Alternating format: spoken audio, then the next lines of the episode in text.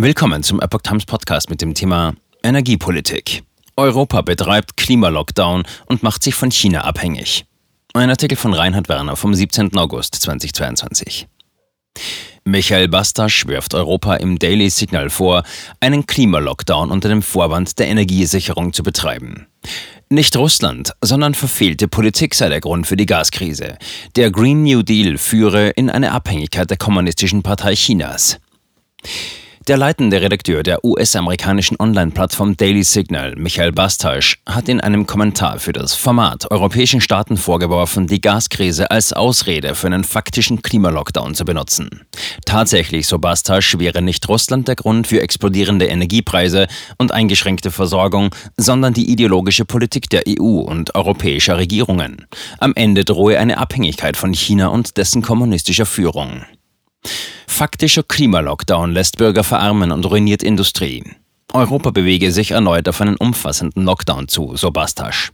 Diesmal gehe es nicht um die Verhinderung der Ausbreitung einer Infektionskrankheit, sondern um die Durchsetzung eines Rationierungsregimes für Energie, angeblich um Menschen im kommenden Winter vor dem Erfrieren zu retten. Der Autor verweist auf Beispiele aus mehreren EU-Ländern. Deutschland fährt das Heizen öffentlicher Bäder zurück, Ungarn will Schulen mit Holz heizen, die Niederlande fordern ihre Bürger zu kürzeren Duschen auf und in Spanien steuert der Staat die Thermostate privater privater Gebäude. In Großbritannien droht die Energierechnung einer Durchschnittsfamilie auf knapp 5000 Euro zu klettern, was für ein Drittel der Haushalte die Energiearmut bedeuten könnte. Explodierende Energiepreise und Inflation treffen jedoch nicht nur den Normalbürger, unterstreicht Bastasch, sondern auch die Wirtschaft, von der Schwerindustrie über Hersteller von Stahl- und Düngemitteln bis hin zu Chemieprodukten.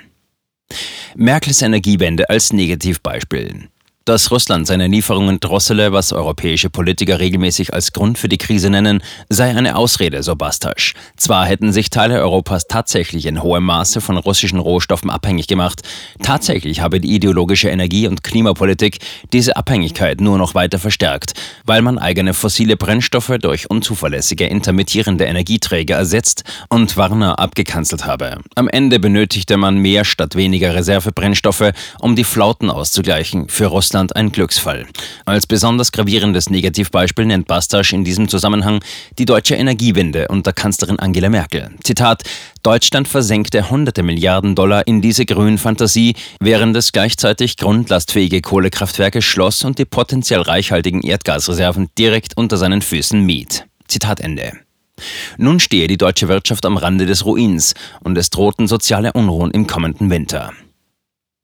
Über 90 Prozent der seltenen Erden wandern durch chinesische Raffinerien.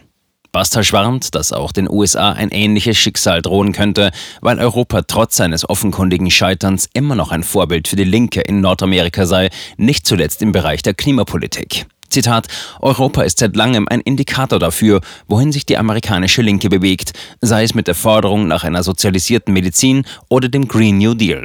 Zitat Ende.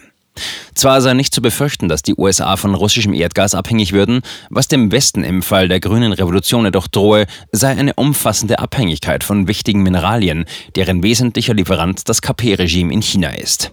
So befinden sich 60 Prozent der weltweiten Vorkommen an seltenen Erden in dessen Machtbereich und in zahlreichen weiteren Ländern, die über solche verfügten, habe Peking bereits seinen politischen und wirtschaftlichen Einfluss ausgeweitet.